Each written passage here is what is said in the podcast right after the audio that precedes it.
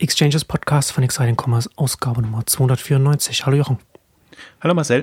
Heute nach langer Zeit wieder ein Möbel-Update. Wir wollen uns mit der Möbelbranche beschäftigen, mit Online-Möbelhändlern. Aber bevor wir einsteigen, kommen wir zu unserem ersten Werbepartner.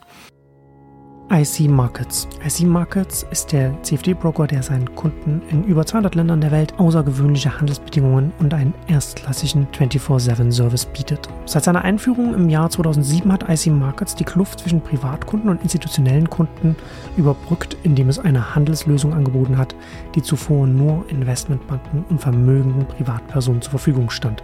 Daher ist IC Markets die erste Wahl für aktive Trader weltweit, die eine Handelsumgebung suchen, die sie dabei unterstützt, ein selbstbewusster und fähiger Trader zu werden. IC Markets zeichnet sich dadurch aus, dass es ein Online-Forex-Broker für Händler ist mit hohem Volumen und besten Spreads, einer schnellen Orderausführung, also Orderausführung in 0,004 Sekunden und einem Weltklasse 24-7-Service für Kunden in über 200 Ländern der Welt bietet. Rechtlicher Hinweis: 73,59% der Konten von Kleinanlegern verlieren Geld beim Handel mit CFDs. Bei diesem Anbieter für eine vollständige Risikowarnung besucht icmarkets.eu. icmarkets zusammengeschrieben.eu. Ja, heute mal wieder das große Möbelthema. Es äh, gibt einiges an Themen, über die wir da heute sprechen wollen. Und wir wollen einsteigen mit der Big Hammer Group oder BHG kann man es auch abkürzen. Und die sind ja so ein bisschen so ein, ich würde schon fast sagen, so ein Posterchild für dein aktuelles Lieblingsthema MA. Die haben ja schon relativ viel äh, eingekauft gehabt und haben jetzt, haben sie selbst gesagt, 21 ihr, ihr, ihr ja, wie schreiben sie, busiest M&A hier, also äh, sehr viele Übernahmen 2021 gemacht und du schreibst auch, dass sie jetzt insgesamt als Gruppe äh, um 41 Prozent gewachsen sind auf 1,2 Milliarden Euro und damit unter anderem auch Westwing eingeholt haben. Vor allen Dingen im Möbel, Möbelbereich. Das sind so ungefähr 500 Millionen. Und das Interessante ist da, dass es jetzt so ein Dreikampf wird. Also das ist alles so auf einem Niveau. Big Hammer Group, Westwing, Home24. Und gerade Home24 wirkt noch ein bisschen besser, aber die haben immer noch das Brasilien-Geschäft mit drin. Aber wenn man nur mal das äh, Europageschäft anguckt, dann ist äh, Home24 in der Konstellation sogar auf Platz 3. Ganz knapp. Also sind alle so 500 bis äh, 520, 525 mhm. Millionen Umsatz da jetzt drinnen. Und das, es ist schon so, wie du sagst. Ja, einerseits M&A Poster Child, weil sie das wirklich geschickt machen.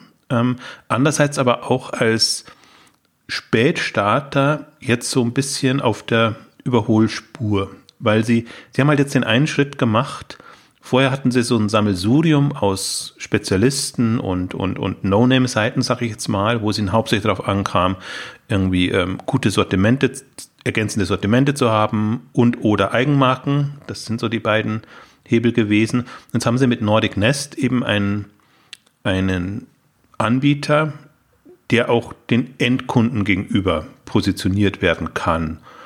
Und ähm, das finde ich interessant. Also deswegen, wenn wir über Big Hammer Group sprechen, eigentlich im Möbelbereich, müssen wir eigentlich jetzt zunehmend richt, äh, über Nordic Nest sprechen versus Westwing versus Home24. Und ich finde, die haben das auch sehr schön rausgearbeitet. Natürlich Promo-Unterlagen jetzt, aber äh, mhm. jetzt auch nochmal, wie, wie relevant sie jenseits von Skandinavien sind. Also das haben sie nur anhand der Q4-Zahlen deutlich gemacht, aber da ist eben jetzt ähm, mehr als ein Drittel des Umsatzes schon auf dem Festland hätte ich jetzt fast gesagt. Sie kommen nicht aus England, also jenseits von Skandinavien, auf dem europäischen äh, Großkontinent. Und ähm, haben, fand ich auch so äh, süß, dass sie dann äh, Deutschland so rausgestellt haben. Also sie haben jetzt nicht gesagt, wie sie in den einzelnen Ländern abschneiden, aber auch wenn du dir die Seite mal anguckst, Nordic Nest, nordicnest.de, die gibt's halt jetzt überall. Und das ist im Prinzip das auch, was jetzt passiert ist innerhalb oder seit dem letzten Mal, seit wir es gemacht haben, im Prinzip innerhalb des letzten Jahres. Ähm, diese, diese Nordic Nest Übernahme wirklich ein Riesenteil, 275 Millionen, glaube ich, haben sie sich das kosten lassen. Also relevanter Umsatz, interessante Marke, können wir vielleicht auch noch mal kurz darauf eingehen. Und ähm, dann letztendlich auch eine Relevanz jenseits von Skandinavien. Weil Nordic Nest oder wie sie früher heißen, Scandinavian Design Center, die waren immer schon europäisch aufgestellt. Und ähm, damit haben sie jetzt quasi den Fuß in der Tür in Europa. Und die letzte für mich super überraschende Übernahme war ja Gartenmöbel.de, mhm. ähm, wo sie wirklich ein rein deutsches Unternehmen übernommen haben. und jetzt ja angekündigt haben, Pipeline ist gefüllt, sie wollen weiter durch Zukäufe expandieren und ähm, insofern wird das jetzt sehr interessant, weil ich, vorher waren sie nur ein spannender, aufstrebender Player, jetzt sind sie im Grunde ein relevanter Player, was, was auch den, den gesamteuropäischen Markt angeht. Insofern ist das schon eine interessante Konstellation gerade. Ja, ja, gerade solche Spitzenkandidaten, ne, die so richtig in die Nische reingegangen sind, wie so ein Gartenmöbel.de, wo du schon auch von Namen her und allem äh, weißt, okay, da bist du ganz tief in einem Thema drin. Und gleichzeitig ist es aber auch, gut, ich will jetzt bei Gartenmöbel auch nichts unterstellen, aber das sind, dann, das sind ja dann auch ganz oft ähm, Online-Händler, wo du ja von der, von der Strategie her oder vom Ansatz her irgendwo eine Obergrenze hast, wo du hinwächst oder wo du hingehst. Und das, das, das sind schon äh, gute MA-Kandidaten, wenn die sonst operativ sehr gut aufgestellt sind. BHG Beckhammer Group ist schon interessant, weil die haben ja relativ viele ähm, skandinavische Marken. Also du hattest ja in einem Beitrag, hattest ja auch mal so eine, so eine, so eine Übersicht von ihnen so mal so reingenommen, wo man das so sieht. Alles mit SE hinten dran, ne? Und, ja. und zum Teil Namen, die wir jetzt, oder, oder, ne, wo, wo du halt weißt, okay, das ist halt jetzt irgendwie, das ist ein schwedisches Wort, das man jetzt nicht so gut aussprechen kann, vielleicht als, als Deutscher. Das ist ja dann bei solchen Sachen auch immer noch mal interessant.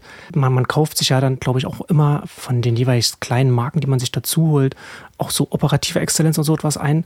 Aber das ist natürlich dann immer noch eine Herausforderung, das dann alles auch internationalisieren. Und da sagst du ja schon, da ist es dann sinnvoll, wenn du dann eine Dachmarke hast, die du dann nutzen kannst.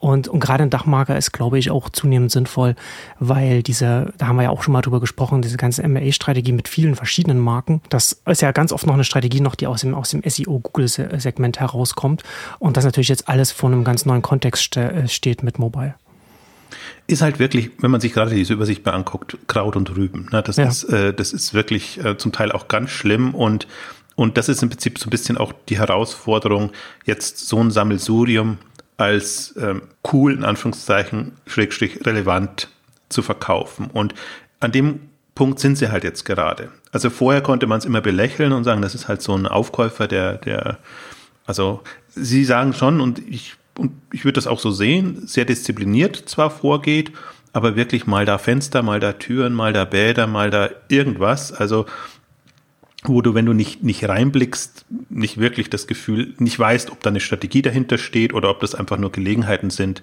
ähm, die man nutzt. Ähm, das war wirklich, also für mich war der, also im DIY-Bereich, Baumarktbereich ist es ein bisschen anders, weil sie damit Bekämmer eigentlich eine, eine vernünftige Marke haben, aber im Möbelbereich war das eigentlich immer so ein schwieriger Fall, jetzt was die Relevanz und die Wahrnehmung angeht. Und deswegen fand ich diesen Move halt Richtung Nordic Nest ähm, super spannend. Und ähm, das können sie alles integrieren. Einerseits, sie können aber weiterhin ihre SEO-getriebene Strategie fahren. Sie haben auch, das ist ja so ein großes Thema jetzt auch das vergangene Jahr gewesen, die, dass das Marketing nicht mehr so funktioniert, also das Tracking vor allem nicht mehr so funktioniert im, im Onlinehandel, wie man das gewohnt war durch die Umstellungen. Ja.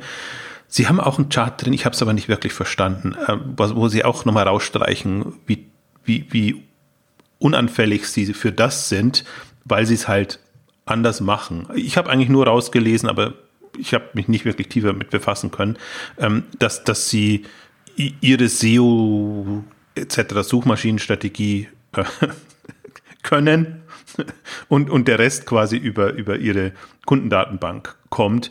Ähm, kann aber auch ganz anders gemeint sein. Aber sie haben es zumindest adressiert und, und das als Herausforderung gesehen und sich da rausgestrichen, dass sie da im Vorteil zu anderen sind, die da wirklich Schwierigkeiten hatten, ähm, das, das vergangene Jahr.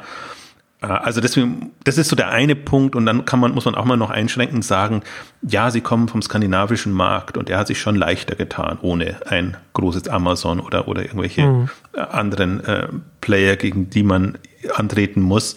Also deswegen muss man da auch mal so ein bisschen relativieren, ob das dann wirklich so die hohe Kompetenz ist oder ob das einfach jetzt äh, der, den Umständen geschuldet ist.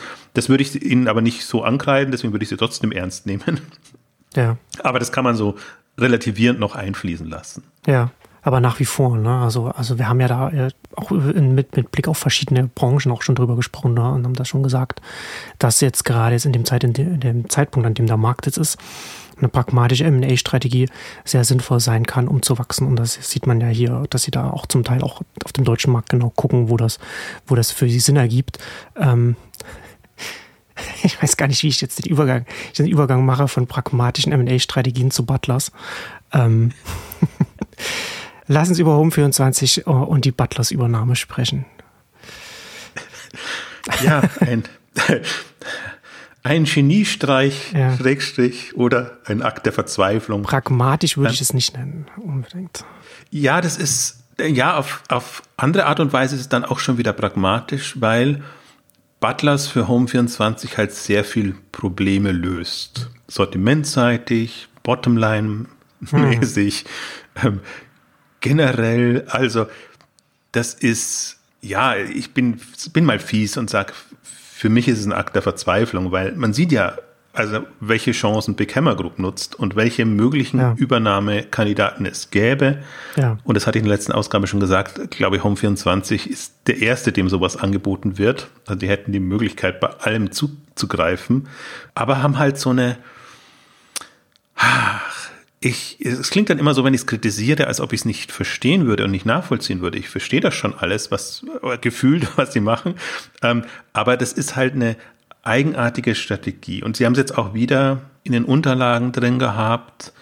Einerseits natürlich rausgestrichen, warum Butler so das perfekte Übernahmeobjekt ist. Ja. Ähm, andererseits aber auch wieder auf ihre Punkte. Und das ist ja so was, was, was Home24 das Leben so schwer macht. Bei der ersten Bestellung profitabel sein. Ja. Und einerseits Marktplatz Plattform zu sein, andererseits streichen sie dann wieder raus. Doch curated und mit Eigenmarken. Und da zerreißt es irgendwie, finde ja. ich, strategisch. Na, man kann sich halt, man entscheidet sich nicht, ne? Man, man, will, man will den Kuchen aufessen, man will ihn sich aber auch aufheben. Man will beides, man will beides sein. Wenn man beides sein will, ist man weder das eine noch das andere, weder Fisch noch Fleisch. Also die Frage, die man halt stellen muss, will Home24 der große, führende, allumfassende Player im Möbelmarkt mhm. sein, also tendenziell Marktplatz und, und alles, was dazu gehört, Plattform, oder halt nicht. und, und vielleicht ist das auch, hänge ich da einer alten, wie soll ich sagen, Strategie oder, oder, oder Wahrnehmung nach, dass ich immer das Gefühl hatte, Home24 sollte eigentlich der ultimative Universalist im Möbelbereich sein. Also, oder andersrum formuliert, das Zalando des Möbelhandels, wie sie, wie sie ja mal losging. Ja. Aber das, da gab es ja schon drei, vier, fünf andere Strategien und, und Ansätze, ja. die sie verfolgt haben. Aber ich sehe eben dann auch nicht, wie sie sich anders positionieren. Also ganz witzig, wir sind jetzt mal so im, im Team, Glory-Team, ein bisschen erweitert, so die ganzen Möbelunternehmen durchgegangen. Hm. Und also und zwar nicht nur so, wie wir es machen, so mit Strategie und mit, mit Kennzahlen vielleicht so ein bisschen, sondern durchaus auch mit, mit Nutzeransprache, welche Rolle will ich spielen, was, wo wollen wir eigentlich hin?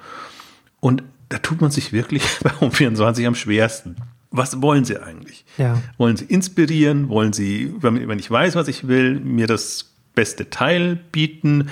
Was, was ist wirklich die Rolle? Und das ist nicht, nicht griffig und das geht auch so wirklich jetzt, wenn ich, also die Pitch-Unterlagen, die Präsentationsunterlagen, die müssten eigentlich ja das hergeben, dass ich sage, ich habe jetzt ein Bild davon, was es ist. Und eigentlich ist es so dieses Wischiwaschi, wir wollen alles für alle sein, wir wollen großes Sortiment haben, mit Vorauswahl, gute Preise und also so die, ja wirklich nichts, wo man jetzt bei Westwing kann man auch kritisieren, zum Teil, ob sie ihr Marktpotenzial ausschöpfen oder auch nicht, aber da weißt du, wofür ein Westwing steht und das ist unheimlich schwierig und so ist auch dieser Butlers Move, der ist, also vielleicht, wir sollten schon nochmal sagen, was, was, also für, was, was dahinter steckt. Es geht natürlich darum, die Westwing-Sortimente zu bekommen. Und offenbar haben sie es nicht geschafft, sich eigene Lieferanten heranzuziehen oder das irgendwie so auf die Schnelle hinzubekommen, dass sie halt einfach diese Mitnahmeprodukten und die Produkte und die schnellen Produkte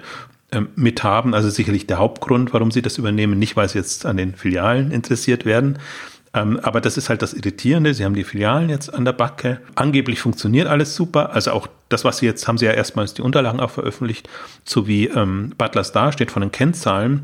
Sieht gut aus. Also für einen Filialisten. Das ist halt kein hoher Warenkorb, mhm. aber das ist hochprofitabel, super Margen da drinnen und für sich betrachtet okay, auch wenn ich schon stutzig würde. Ich meine, die sind schon einmal durch die Insolvenz gegangen und das ist jetzt quasi der, ja. der, der, zweite Anlauf.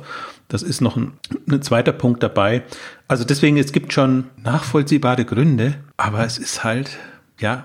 Ja, Es ist in meinen Augen wie der, was, was du vorhin schon gesagt hast. Wir haben das ja auch ähm, in einer Ausgabe mal um 25 Mal drüber gesprochen, über diese, was für Anreize man intern schafft, wenn man ähm, sagt, äh, der erste, die erste Bestellung muss äh, gleich äh, Break-Even oder gleich einen Gewinn ab, abwerfen. Ne? Also muss es gleich, muss es gleich positiv sein. Ist eine kurzfristige äh, Sichtweise und ich glaube auch, dass diese Übernahme auch eher nicht kurzfristig, aber eher mittelfristig äh, betrachtet ist für Home 24.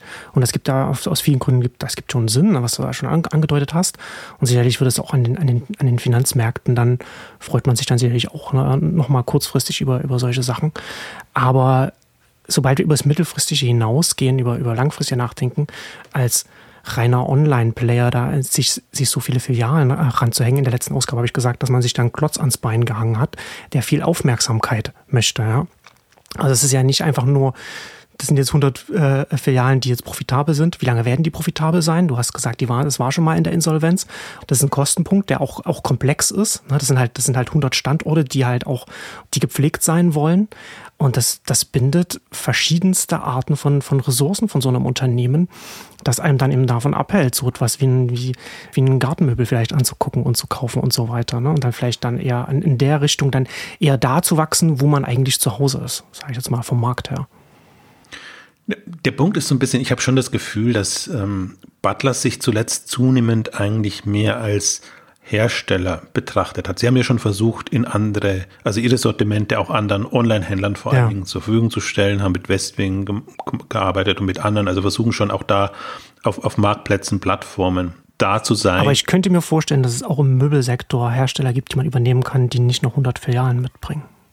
Ja, ich könnte mir das eben auch vorstellen. Und und ähm, ja, deswegen, also ja, kann ich nur, müsste ich mich wiederholen, was, du sagst. Das betonen sie nicht so, aber die Filialen sind das der Dorn im Auge, was, was dieses ganze Thema angeht. Ähm, ansonsten könnte man das, ähm, ja, passt, aber ja, vielleicht unterschätze ich auch ein bisschen Butlers sortimentseitig. Ähm, also ich sehe auch noch nicht ganz, wie das wirklich zusammenpasst. Aber ja, das ist halt jetzt der Punkt. Das ist aber halt, sie haben halt jetzt eine Abzweigung genommen, würde ich mal sagen. Ja, die ist gut, gut umschrieben.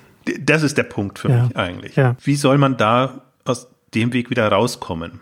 Oder wie soll man ihn sagen, also so, das klingt Oder wo führt der Weg hin? Also man muss ja nicht rauskommen, aber wo genau. in, in welche Richtung bewegt man sich damit? Ja, also dadurch, dass man den Schritt geht, ist, ist im Prinzip vorprogrammiert, wo man hingeht, in welche Richtung man geht.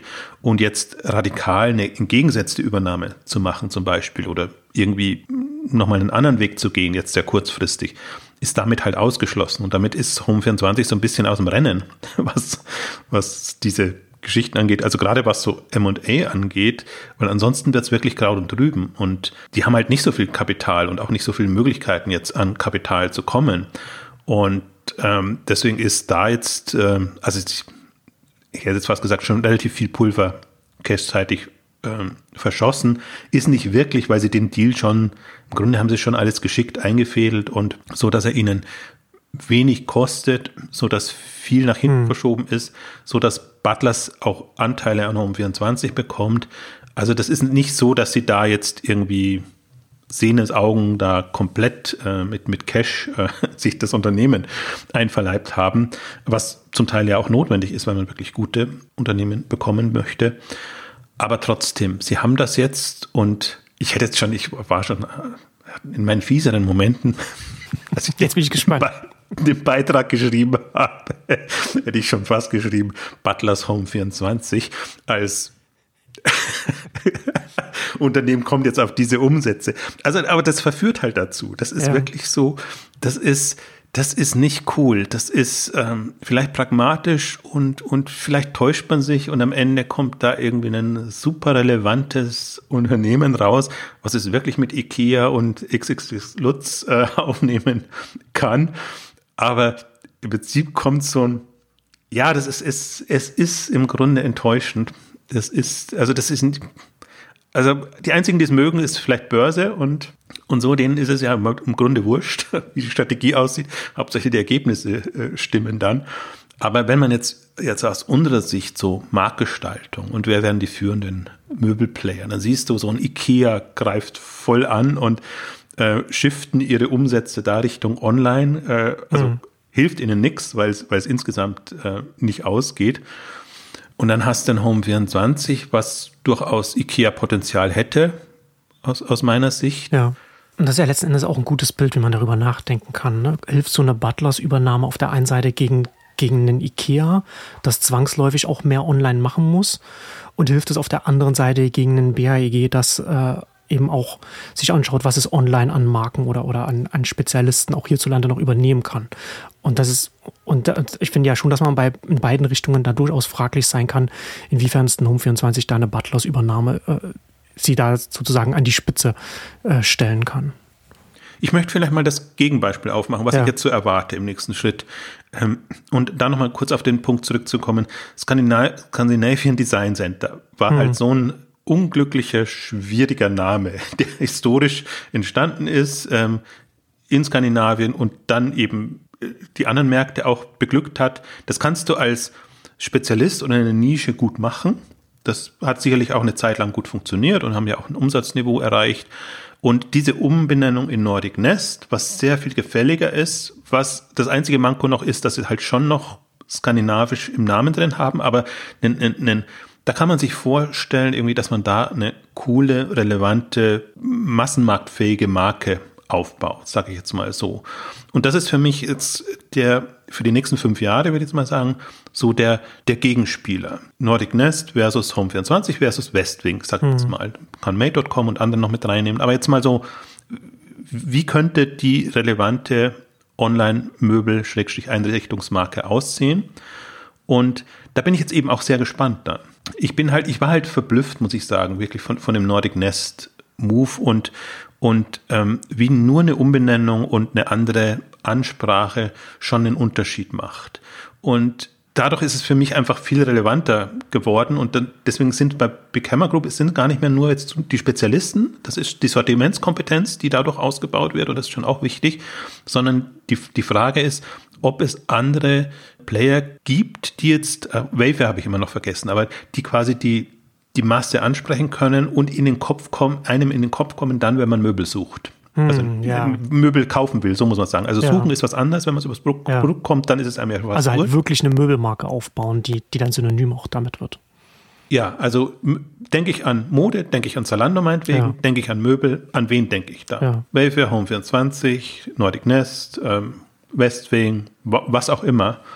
Und so, so muss man es ja ein bisschen sehen und man sieht jetzt an der Aufzählung schon, es gibt einfach jetzt eine ganze Reihe von Playern, die bei einer halben Milliarde sind, Richtung Milliarde gehen und die werden sich nicht alle halten können. Das wird schon ein, ein Wettbewerb dann, dann sein. Und wer, es dann eben, wie heißt es immer so schön buzzwordmäßig, top of mind ist, in, in den Köpfen der Leuten da dann drin ist, der wird es letztendlich für sich entscheiden. Und das ist, ja, das, vielleicht kommen wir nochmal kurz darauf zurück. Wir haben das letzte Mal ja so eine Art ähm, Bilanz gezogen. wer, wer ist gut unterwegs, wer ist nicht gut unterwegs. Und wir hatten damals, das war so gerade Anfang oder, oder so, so in der Umstellung Pandemie oder nicht Pandemie, ähm, da war sowohl um 24 stand nicht so gut da, als auch Westwing war in Schwierigkeiten, weil sie halt operative äh, Schwierigkeiten hatten. Und im Grunde, was jetzt ja in den letzten anderthalb, zwei Jahren passiert ist, alle hat Pan die Pandemie wirklich gerettet. Also die, die beiden speziell. Also Westwing hat nicht nur seine operativen Probleme lösen können, sondern hat auch wirklich diesen Umsatzsprung gemacht und ist jetzt wieder auf, auf Linie. Mhm. Home 24 auch einfach, dass, dass die Kennzahlen besser aussehen und das einzige Manko waren die Lieferprobleme dann, dann so ein bisschen. Aber ähm, die sind beide so ein bisschen aus diesem Tal der Tränen rausgekommen, wo man echt schon sich Sorgen machen musste. Und da, da, da ging es ja auch an der Börse extrem bergab, bergab unter 100 Millionen. Und es waren wirklich ganz, ganz bittere, bittere Zeiten. Und da würde ich halt sagen, hat aus meiner Sicht steht Westwing erheblich besser da als, als, als Home 24. Also umsatzseitig sind sie alle nach oben gegangen, klar. Aber ich finde auch, was, was was Westwing strategisch bringt und in der Positionierung und ähm, ich habe es auf zwei Themen hatte ich ja auch, auch, auch hingewiesen, das war der Westwing Delivery Service, den sie extrem rausstreichen. Witzigerweise macht Home24 ja auch eigene Lieferungen, aber es kommt nicht so rüber, sagen wir mal so. Und und dann haben sie jetzt in ihren Interior Service, der so als Testballon gestartet ist, haben sie in Westwings Studio umbenannt und ein bisschen höher bepreist. Ähm, aber das passt halt sehr gut rein jetzt in diese Westwing-Welt. Einrichtung plus Service, sage ich jetzt mal. Und das ist für mich eine, eine Positionierung und die passt und da bleibt sich Westwing gewisserweise schon immer treu. Also sie haben, wie gesagt, sie haben diese Schwierigkeiten gehabt, operative, sortimentseitige, also operativ heißt logistikseitige hm. äh, Probleme und, und haben da schon so ziemlich alles durchgemacht oder alles falsch gemacht zu einem gewissen Zeitpunkt, was man falsch machen kann. Ähm, aber sie sind sich ihrer Philosophie treu geblieben und jetzt haben sie halt langsam Umsatzniveaus und auch Kundendaten, wo das irgendwie aufgeht und nicht ohne Grund zieht ja ein Home24 jetzt nach und versucht einfach auch diese Sortimente reinzubekommen, ähm, um, um einfach mehr, mehr Relevanz und mehr, mehr ähm, ja, also öftere äh, Besuche zu bekommen. Ja, na, das ist ja dann, das ist ja auch diese Herausforderung gerade im Möbelbereich. Ne? Da hast du zum Teil zwar Produkte, mit denen du eine gute Marge machen kannst, gerade wenn du Eigenmarken hast, weil es, weil es so hochpreisig dann äh, schnell auch gehen kann, ne? also Sitzmöbel und so weiter. Aber dann natürlich dann die entsprechend kürzere Frequenz, äh, seltenere Frequenz wollte ich sagen. Also ähm, während du jetzt bei Inneneinrichtungen, wo Westwing herkommt, du natürlich dann von der anderen Seite herkommst und dann eine höhere Frequenz und auch nochmal vielleicht auch mehr mit der, mit der Kundenansprache sogar noch mehr spielen kannst bei der Inneneinrichtung entsprechend mit Kuration und so weiter, was Westwing macht. Das ist dann schon auch nochmal letzten Endes also die Frage, ne, ob das dann, inwiefern sich das dann auch nochmal dadurch, dass du online viel mehr Potenzial hast, Kunden anzusprechen, ob sich da dieser ganze äh, Möbel-Inneneinrichtungssektor nicht noch, ob das alles immer wieder zusammenkommen wird unter einer, unter einer Dachmarke, einem Händler, der dann beides bespielt, oder ob sich das weiter äh, austarieren wird und, und sich aus, in, in verschiedene Richtungen entwickeln wird. Das kann man halt schlecht, schlecht abschätzen. Aber man sieht einfach nur, wer kommt besser voran. Ne? Und, hm. Aber wer hat zum Teil schlechtere Margen, aber doch bessere Ergebnisse und, und, und lauter solche, solche Sachen. Ähm, also Vielleicht noch kurz als Anmerkung, worauf wir heute nicht eingehen. Und ich finde es immer mühsam, in einem Podcast über die ganzen Zahlen zu sprechen und das hin und her zu schieben. Also im Prinzip gibt es jetzt zu allem Margenkennzahlen, äh, Preispunkte, Kundenzahlen etc. Man könnte das richtig schön ähm, gegeneinander stellen. Ich glaube aber, da ist Podcast nicht, nicht das richtige Medium. Sonst könnten wir da wirklich ja. schon mal durchgehen und auch ein bisschen so differenzieren. Und dann sieht man halt schon, klar, Westwing häufiger bestellt, geringere Preispunkte, höhere Kosten dann pro pro Bestellung dann tendenziell. Also es ist schon ein komplett anderes Geschäftsmodell in dem Bereich, aber ich finde es eigentlich interessanter, tatsächlich die strategisch ähm, zu betrachten. Und ich glaube eben auch, dass was, was du sagst, ähm, wird letztendlich der Punkt sein. Was, was wird der relevantere Player? Der, der Einrichten Deko macht und vielleicht auch noch Betten, Tische, Stühle etc. hat? Oder der, der klassische, klassischen Möbelhandel, also Einrichtung hat und dann noch so ein paar Loksortimente hat. Ähm, also im Stationären ist es natürlich äh, komplett anders. Also das sieht man ja, das, das ist dann, also da muss auch gelockt werden in der Regel mit 40 Prozent Preisnachlässen und so Sachen, damit man die Leute in die, in die Läden treibt. Ähm, aber jetzt von der, von der Positionierung sieht man halt ganz klar, was sich da, da durchgesetzt hat. Und das würde ich jetzt unbedingt im, im Möbeleinrichtungsbereich noch nicht so sehen und auch da immer wieder das Thema, wir sind jetzt bei 500 Millionen Umsatz. Lass die bei einer Milliarde sein, lass die bei zwei Milliarden sein, lass die bei fünf Milliarden sein und dann sieht man eigentlich erst, wie der Online-Möbelhandel bei den großen Playern funktioniert und wer sich da anhängen kann oder eben nicht anhängen kann, wer da in welchem Wettbewerb steht. Das wir noch nicht. Und wir hätten so Wayfair so ein bisschen als Referenz. Jetzt ist Wayfair natürlich ein anderer Fall, weil die weil ihr Markt einfach größer ist in den USA. Und insofern sind sie im Grunde in einer ähnlichen Situation. Sind zwar um einiges größer, aber eben auch noch nicht groß genug, dass sie im Grunde schon die Modelle fahren können, wo man sagt, das ist jetzt wirklich ein, ein Mehrwert und so kann Online-Möbelhandel dann wirklich aussehen. Also ich würde mal sagen, da kommen wir 2025, 2030 vielleicht hin es ist ja nicht nur, dass man, dass man äh, hohe Warenkörbe dann hat, sondern so ein, so ein Sofa will natürlich auch erstmal durch die Lande transportiert sein und entsprechend hast du natürlich dann auch äh, Logistik-Herausforderungen, die du dann an der Stelle aufbauen musst. Und dann sind in so einem Sektor dann halt 500 Millionen dann schon eher noch überschaubar. Und dann ist natürlich dann bei, einer, bei zwei Milliarden und so weiter, je nachdem, was man in, in, welchem, in welcher Größenordnung man dann die eigenen Strukturen aufbauen kann, da gibt es dann andere Spielräume. Und das ist schon auch nochmal so ein, so ein, so ein Thema, wo ich, also auch, auch hier, aber auch grundsätzlich, äh, denke ich auch über den Onlinehandel auch zunehmend mehr darüber nach, welche unterschiedlichen operativen, logistischen Notwendigkeiten eine bestimmte Produktkategorie benötigt und, und wie sehr das dann auch den Spielraum der Händler dann auch beeinflusst oder beziehungsweise welche Geschäftsmodelle es ermöglicht oder wo was, was sinnvoll ist, was nicht sinnvoll ist. Und das ist halt hier beim Möbel ist das natürlich dann auch nochmal, glaube ich, schon ein sehr, sehr zentrales Thema, auf, einfach aufgrund der, der potenziellen Größen der, der, der Produkte, sage ich jetzt mal, in jede Richtung. Moss ist eine Finanzplattform und Firmenkreditkarte speziell für den E-Commerce. Viele von euch kennen das. Ihr bestellt Ware aus Übersee und bezahlt den Händler lange bevor ihr die Ware erhaltet und verkaufen könnt. Und das bindet natürlich unnötig Kapital. Mit dem aus Berlin kommenden Moss haben Online-Händler dieses Problem nicht. Mit Kartenlimits von bis zu 750.000 Euro und Zahlungszielen von 60 Tagen müsst ihr euch keine Gedanken um Liquidität machen. Moss bietet eine All-in-One-Plattform an, mit der Unternehmen alle Ausgaben zentral an einem Ort managen. Moss ist damit also nicht nur eine starke Kreditkarte für Startups, sondern digitalisiert und automatisiert auch die Prozesse von Finanzteams. Also von der Belegerfassung und Freigabe von Rechnungen bis hin zur automatisierten Buchhaltung mit Datenexport über die integrierte Dativ-Schnittstelle an den Steuerberater und mehr. Hier bekommt man auch einen einfachen und sicheren Zugang zu beliebig vielen virtuellen wie physischen Firmen, Kreditkarten von der Mastercard fürs ganze Team. Mitarbeiter laden dann die Belege in Moss einfach hoch, indem sie die Belege abfotografieren oder per Mail weiterleiten. Für Unternehmen mit einem höheren Liquiditätsbedarf ist Moss besonders interessant. Moss wird eingesetzt von führenden Unternehmen wie Snox, Grover und Joblift, die mit Moss ihre Ausgaben managen. Und in diesem Jahr lohnt sich Moss nochmal besonders. Jetzt könnt ihr euch 0,4% Cashback auf alle Marketingausgaben bis Ende 2022 sichern.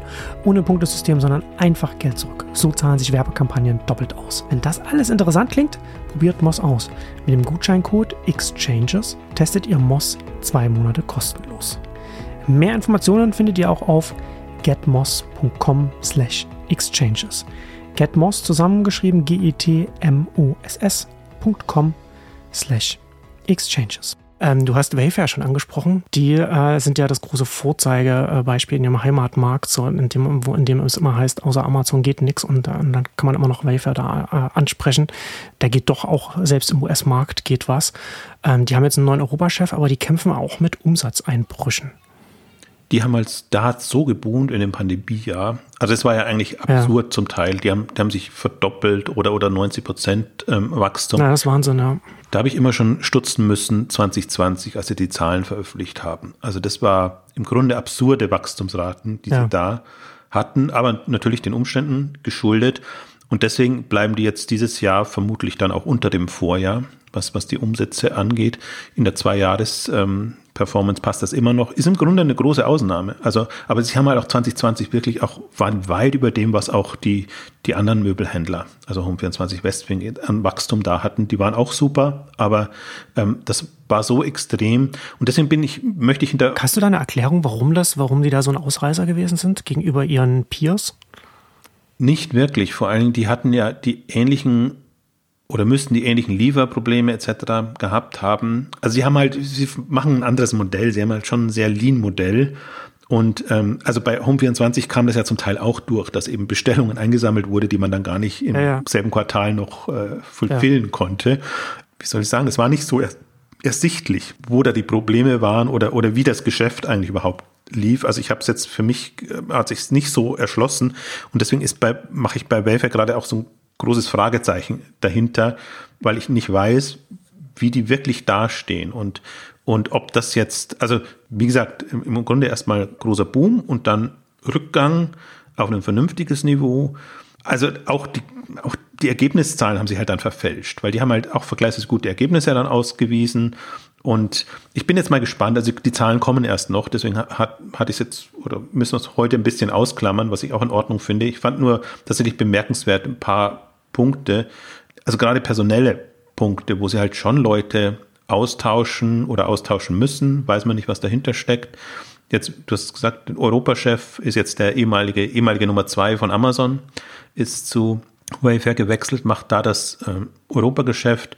Martin Reiter, der das jetzt lange Jahre gemacht hat, das war sogar so ein bisschen eine Stabilitätsanker, würde ich sagen. Ist ja mhm. durchaus äh, ungewöhnlich, dass, also es ist ja nicht im Kernteam, also die, die, die, die Gründer und alles, die Führung bleibt ja meistens stabil, aber wenn man dann in andere Länder rein will, ist es fast ungewöhnlich. Deswegen ist auch, bin ich auch da ein bisschen hin und her gerissen. Ich könnte es verstehen, wenn man sagt, okay, nach einer gewissen Zeit möchte ich dann was anderes machen.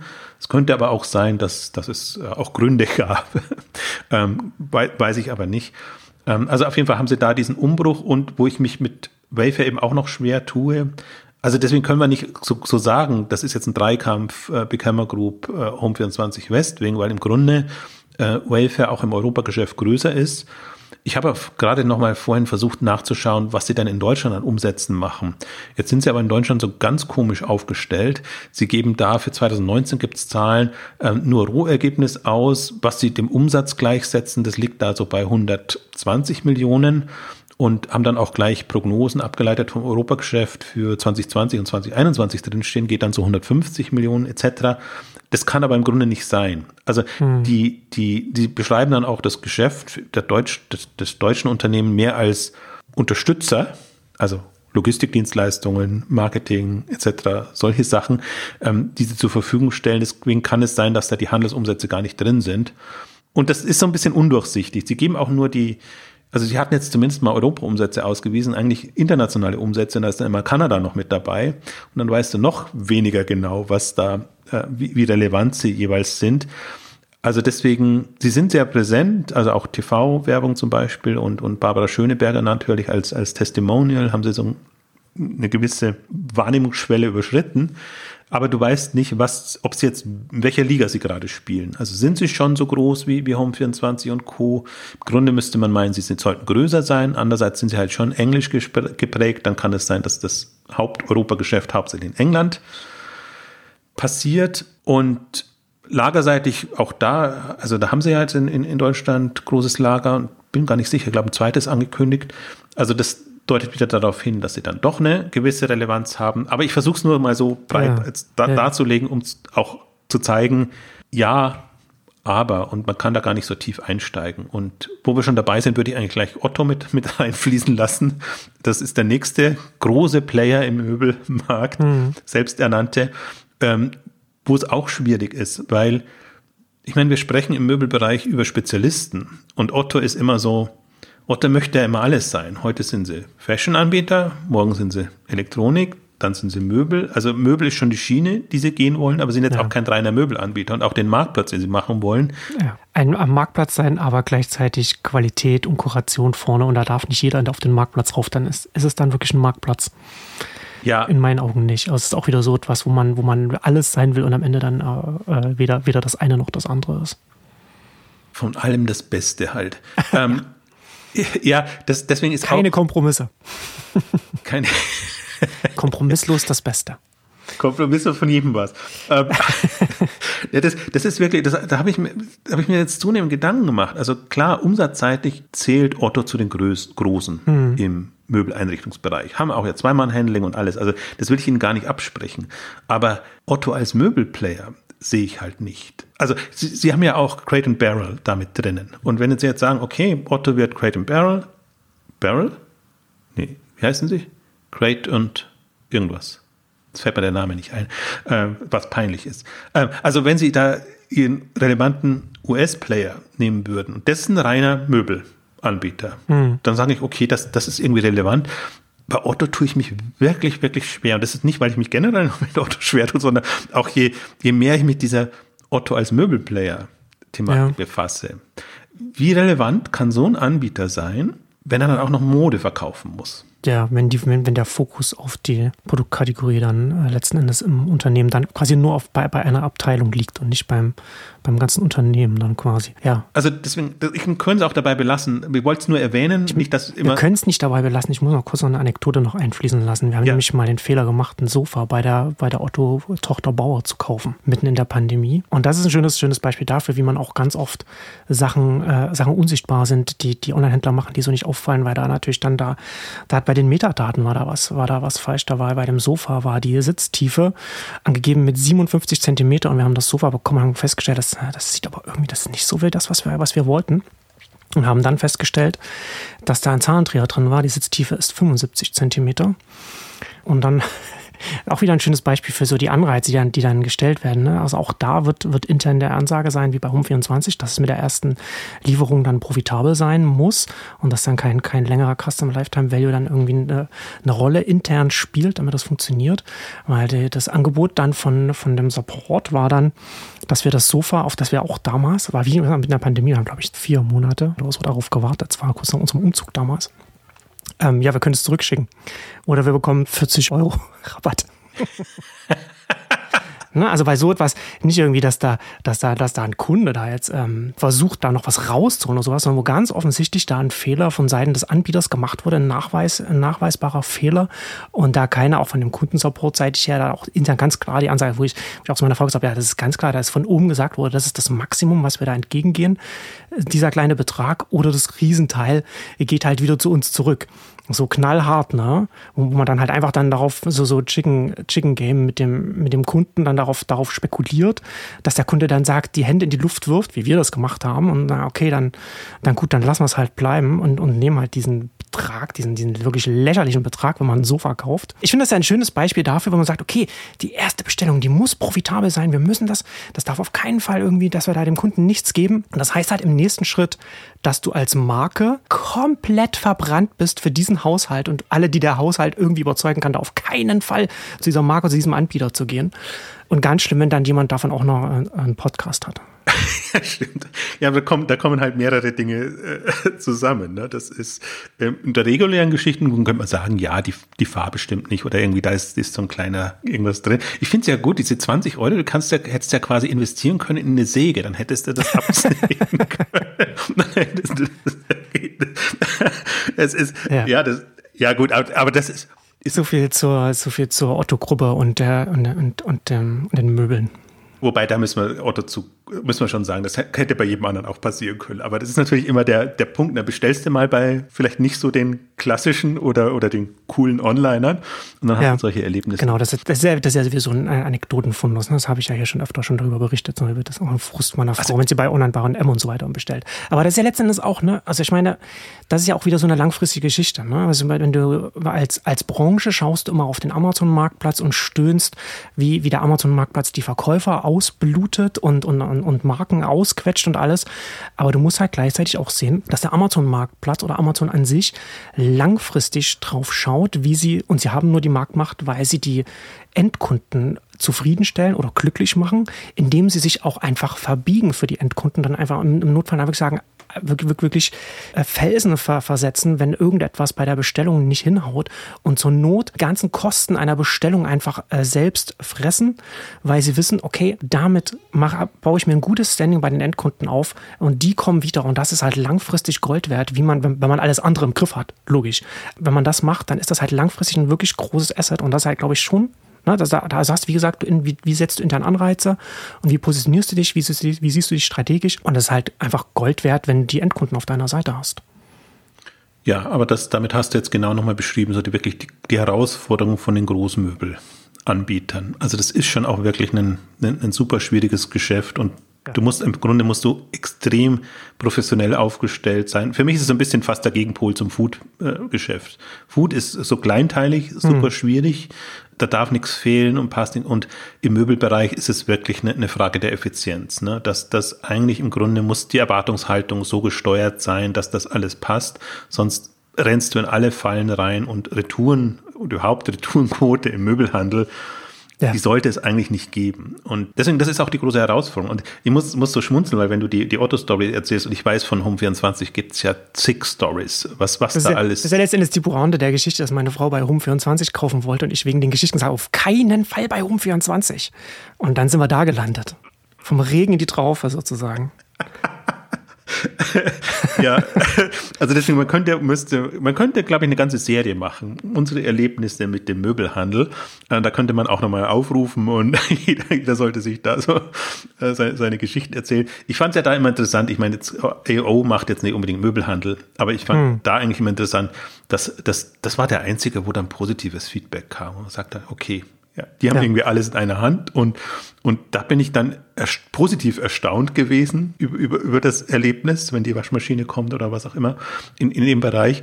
Und bei den meisten anderen hat man wirklich solche Stories, wie, wie, du, wie du sie jetzt erzählt hast, ähm, dass das echt äh, schief gehen kann, was, was schief gehen kann. Also schief geht, was schief gehen kann. Ne? Das ist schon, ähm, witzigerweise, ich muss noch einen Punkt einfließen lassen. Ein bisschen weg vom Thema, aber ich hatte mich neulich auch mit einem Möbelhändler unterhalten, der genau das, das Thema hatte, der gesagt hat, wir haben wirklich Riesenteile und wir haben uns darauf spezialisiert, dass, dass wir extrem lange Teile und, und also wirklich mhm bulky, hoch, hoch 10 spezialisiert, spezialisiert haben, haben auch unser Lager schon darauf ausgerüstet, ähm, haben das anders organisiert und irgendwie alles äh, so dem Bedürfnissen gemäß ähm, gebaut.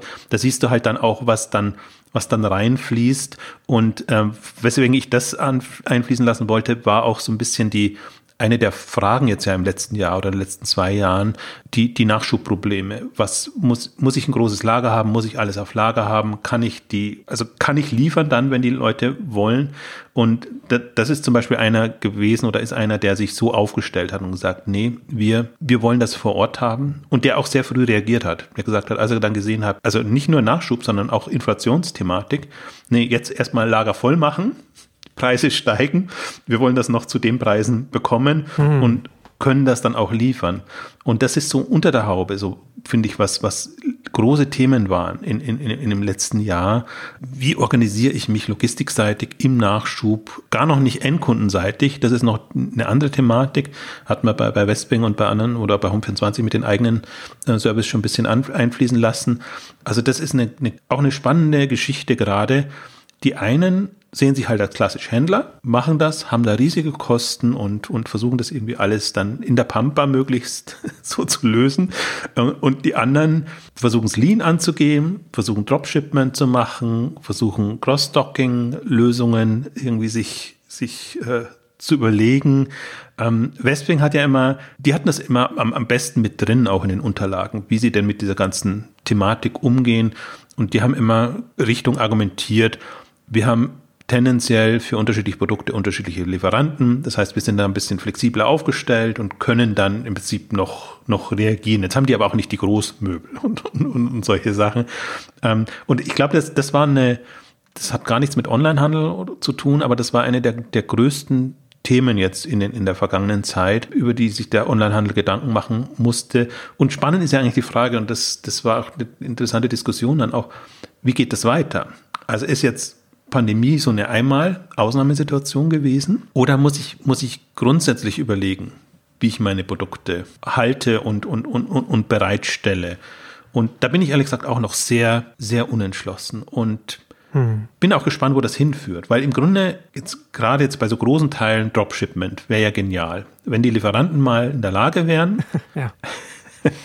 ne? Und ja, ja. dann muss ich das ja nicht immer dreimal hin und her äh, schicken und, und, und verladen. Und meistens hat man ja ohnehin, also gerade so Sofa, spricht doch nichts gegen, dagegen, ein Sofa direkt vom Lieferanten ähm, verschicken zu lassen und nicht den Umweg zu gehen, weil du ja wahrscheinlich nicht Sitzkistchen oder irgendwas, was weiß ich, was man zum Sofa noch dazu äh, tun könnte, bestellst. Und das ist ja genau dieses bei der ersten ähm, Bestellung quasi profitabel arbeiten zu ja. können. Das sind genau die Gedanken. Aber dann muss halt alles passen. Ne? Und das ist das ja dann auch immer die Herausforderung, weil wenn du halt in solchen Größen auf der Preisseite, auf der Warenkorbseite arbeitest, dann wird es halt eben, wie du schon gesagt hast, ne? sobald da irgendwas ist, was, wo, wo es dann Richtung Retour geht, dann wird es halt wirklich schmerzhaft für dich. Ähm, und deswegen muss das halt, das können halt dann potenziell teure Zahlendreher sein oder was auch immer man dann so, dann, wo man da die Probleme hat, die gar nichts mit dem, mit dem Produkt an sich oder mit der Kategorie oder der Branche, in der man es äh, zu tun hat. Und das ist dann schon, ja, das ist dann schon eine Herausforderung. Ich frage mich auch, wo wir dann, ich bin, habe an vielen Stellen das Gefühl, da bin ich aber, das ist aber mehr ein Gefühl, als dass es irgendwie eine Analyse oder irgendetwas ist, dass unabhängig vom Onlinehandel viele Sachen sehr viel ungewisser geworden sind. Also gerade, was ich meine, so externe Schocks. Also nicht nur jetzt die Pandemie, die wir jetzt haben, wir haben ja auch immer noch eine, eine extreme Chipknappheit, was was so Produkte angeht, so grundsätzlich und was dann auch dann wiederum sich auf die, auf die, auf, auf die Logistikseite auswirkt, weil dann die LKWs nicht hergestellt werden können, wo die Chips rein müssen, die die Chips wieder dann dahin fahren, wo die eingebaut werden und so weiter, so, so kaskadierende Effekte und dann haben wir die Klimakrise und so weiter. Also es sind schon immer noch so externe Themen, wo ich schon, wo ich mittlerweile der Meinung bin, dass man, man kann sich nicht allein auf, auf ein Lean-Modell oder auf ein Just-in-Time-Modell mehr verlassen. Da, das ist sehr viel risikobehafteter, als, als es das vielleicht die letzten 20, 30 Jahre entweder war oder, oder wahrgenommen wurde. Ja, das hat man zumindest jetzt gesehen. Also ich, ich weiß noch nicht, wo es, wo es hingeht. Also man ja. ist natürlich schon schn sehr schnell dabei, wenn sich das jetzt alles wieder einpendelt und sagt, nee, okay, dann. Die finanziellen Anreize sind ja nach wie vor klar da für, für, für Just in Time. Ne? Also das, ja. klar. Das war das günstigste, effizienteste und äh, wenn alles rundherum passt, äh, ist, das, ist das auch in Ordnung. Also muss man gucken und wird sich jetzt auch rauskristallisieren. Ich glaube halt tatsächlich noch, ich komme immer wieder auf mein Größenthema zurück. Es ist alles eine, eine Skalierungsthematik und Frage, was kann man sich leisten, welche ja. Marktmacht hat man, welche Macht hat man den Lieferanten gegenüber und wie, wie kann man auch mit denen, also auch durchaus positiv gesprochen, wie kann man mit denen arbeiten? Also wenn die wissen, das ist ein verlässlicher Partner, dann ist in andere Dinge möglich. Also man, wenn man nicht weiß, gibt es denn in fünf Jahren noch, dann ist es verständlich, dass das auch die, die Zulieferer äh, dann, dann, dann Schwierigkeiten machen. Also das wollte ich nur kurz auch erwähnt haben oder einfließen lassen, weil glaube ich gerade sind wir in so einer Phase und äh, man wird dann sehen, was, was rauskommt und welche Modelle sich auch ab einer gewissen Größenordnung dann, dann letztendlich etablieren. Ähm, also das finde ich schon, ja, es ist gerade in der Branche schwierig, aber noch in einer schönen Situation, weil das Geschäft ja geboomt hat. Und das ist ja alles im, im positiven Modus. Es ist nicht so, dass die Kunden abgesprungen sind und, und alles deshalb schwierig war, sondern die, der, die Pandemie hat dem ganzen Bereich wirklich nochmal einen Schub gegeben und ähm, damit auch Leute halt auf den Geschmack gebracht. Also entweder auf den wenn sie negative Erfahrungen gemacht haben, so wie du. Oder auch, ach, ich könnte auch noch aus meiner Familie noch den einen oder anderen Schwank äh, erzählen. Äh, das war, das ist wirklich schon also auch, wo ich manchmal denke, die, die Kunden haben auch schon auch Ansprüche an die Online-Händler in, in so Krisenphasen, wo man sich auch denkt, meine Güte, seht ihr nicht, wie der Land unter ist und dass, dass ihr überhaupt froh sein könnt, wie der Produkt bekommt und dass die Anspruchshaltung eigentlich immer noch dieselbe war. Das wären so meine Stories in, in dem Bereich. Äh, ganz kurz, ähm, May.com wollte ich zumindest erwähnen, weil ist jetzt an der Börse, das heißt, wir haben Zahlen, Einblicke etc. Die haben auch schon ein äh, Jahresupdate gegeben, die waren bei 430 Millionen Pfund Umsatz, aber sehr fluffig, die Zahlen. Also das war, ist kein Umsatz, falsche Wort, kein Umsatz, sondern Gross Merchandise Volume, also sie, sie nennen es nur Bruttoumsätze. Aber das heißt eben vor allem und, und da kann noch retourniert, also kann noch äh, storniert worden sein, da kann noch nicht ausgeliefert worden sein, da kann noch alles Mögliche passiert sein. Deswegen ist da eigentlich interessant erst, was da an, an relevanten Umsatzzahlen kommt. Interessant finde ich da nur die Größenordnung. Das ist halt auch jetzt so in der Richtung. 500 Millionen Euro etc. Relevanter mhm. Player. Ähm, Zahlen kann man sich angucken, das ist ein bisschen zum Teil noch wackelig. Also die Hälfte des Umsatzes ist in England, die Hälfte des Umsatz, anderes, anderen Umsatz ist in ähm, Europa, Kontinentaleuropa, ähm, um da nochmal so, so ein Bild ähm, zu geben. Und ähm, das Interessante da ist May.com Richtung Marktplatz, was man immer nicht denkt, weil sie sich als Eigenmarke positioniert haben, so ein bisschen. Also das ist auch interessant zu verfolgen, dass sie halt da versuchen, jetzt auch eher spezialisierte Unternehmen und Labels, ähm, soweit es die Möbelhandel gibt, mit, mit reinzunehmen. Also insofern wollte ich es erwähnt haben und kann man sich kurz angucken, aber vielleicht machen wir da separat mal was dazu. So, Marcel hat es jetzt leider rausgeworfen, deswegen übernehme ich mal hier so alleine und äh, versuche die Themen, die wir uns vorgenommen haben, noch äh, kurz anzuschneiden. Wir hatten einen großen Block noch, noch geplant. Wir wollten über Lampenwelt ähm, und zum Beispiel Emma versus Casper sprechen, weil auch die Spezialisten sind eigentlich ins, in erstaunliche Umsatzdimensionen inzwischen vorgedrungen. Ähm, Lampenwelt hatte sich so für 2021 300 Millionen Euro Umsatz vorgenommen und auch Emma ist so in Casper-Region mit Matratzen äh, 400 Millionen Euro Umsatz und mehr. Also das sind wirklich auch ähm, Spezialisten hochgekommen, die ähm, im Grunde ja es noch schwerer haben, teilweise eben durch, durch ihre ihnen eigenen Kompetenzen damit ähm, wachsen können ähm, und äh, aber einfach auch relevante Player sind. Und gerade so eine Lampenwelt, ähm, die einerseits durch Zukäufe gewachsen ist, andererseits generisch, organisch, Andererseits versucht sich auch neue Geschäftsfelder zu erschließen, jetzt von dem B2C in den B2B-Bereich ähm, reinzugehen und eben gerade durch die Spezialisierung noch, noch Möglichkeiten hat. Einerseits sind sie auch dann Übernahmekandidaten, jetzt schon sehr große und das macht es natürlich schwierig. Aber wenn ich jetzt mir zum Beispiel angucke, wie eine Big Hammer Group im nächsten Schritt äh, vorgehen müsste, dann müsste sie schon einige größere dann, dann auch übernehmen. Lampenwelt wäre jetzt vielleicht nicht so der äh, relevante Kandidat, weil sie sicherlich zu teuer wären. Lampenwelt hat einen Private Equity Investor mit drinnen, aber ähm, im Grunde werden das jetzt Konstellationen, die man sich vorstellen könnte und dann auch ähm, ja, Spezialisierungsthemen, die man, die man weiter ausbreiten kann. Äh, Emma ist ein Phänomen im Wettbewerb mit Casper, wie gesagt, und mit Bet 1.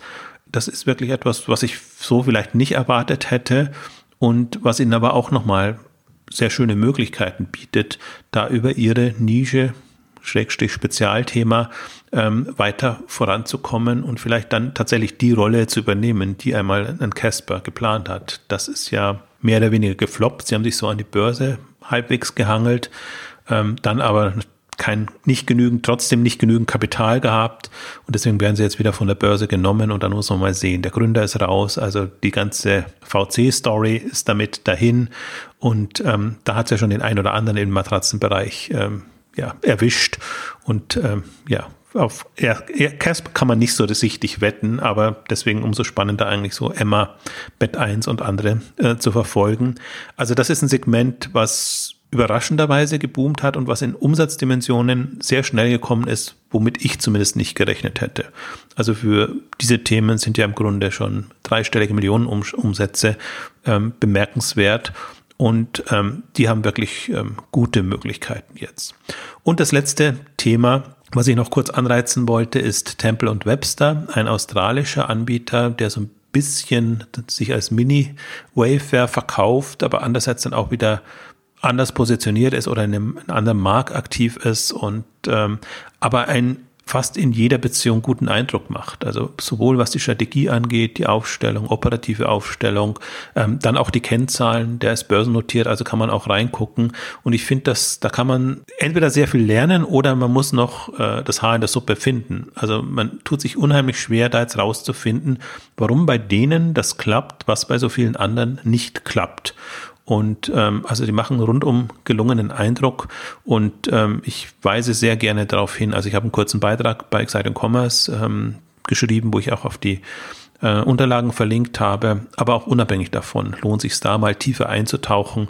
Ähm, ich finde, da kann man sehr viel lernen, was so die Positionierung, was die Kundenansprache und was vieles andere angeht.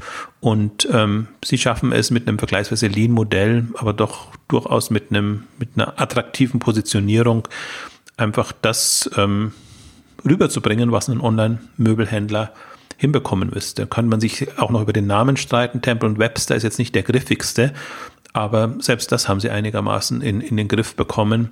Also das noch als kurze Empfehlung am Ende. Ansonsten war es das mit unserem Rundumschlag rund um in den Möbelmarkt und alle angrenzenden Bereiche. Wir sind gespannt, wer sich da durchsetzen wird und ähm, was passiert, wenn die alle noch größer werden. Bleibt auf jeden Fall ein Feld, was weit oben ist auf unserer Liste. Vielen Dank fürs Zuhören und bis zum nächsten Mal. Tschüss.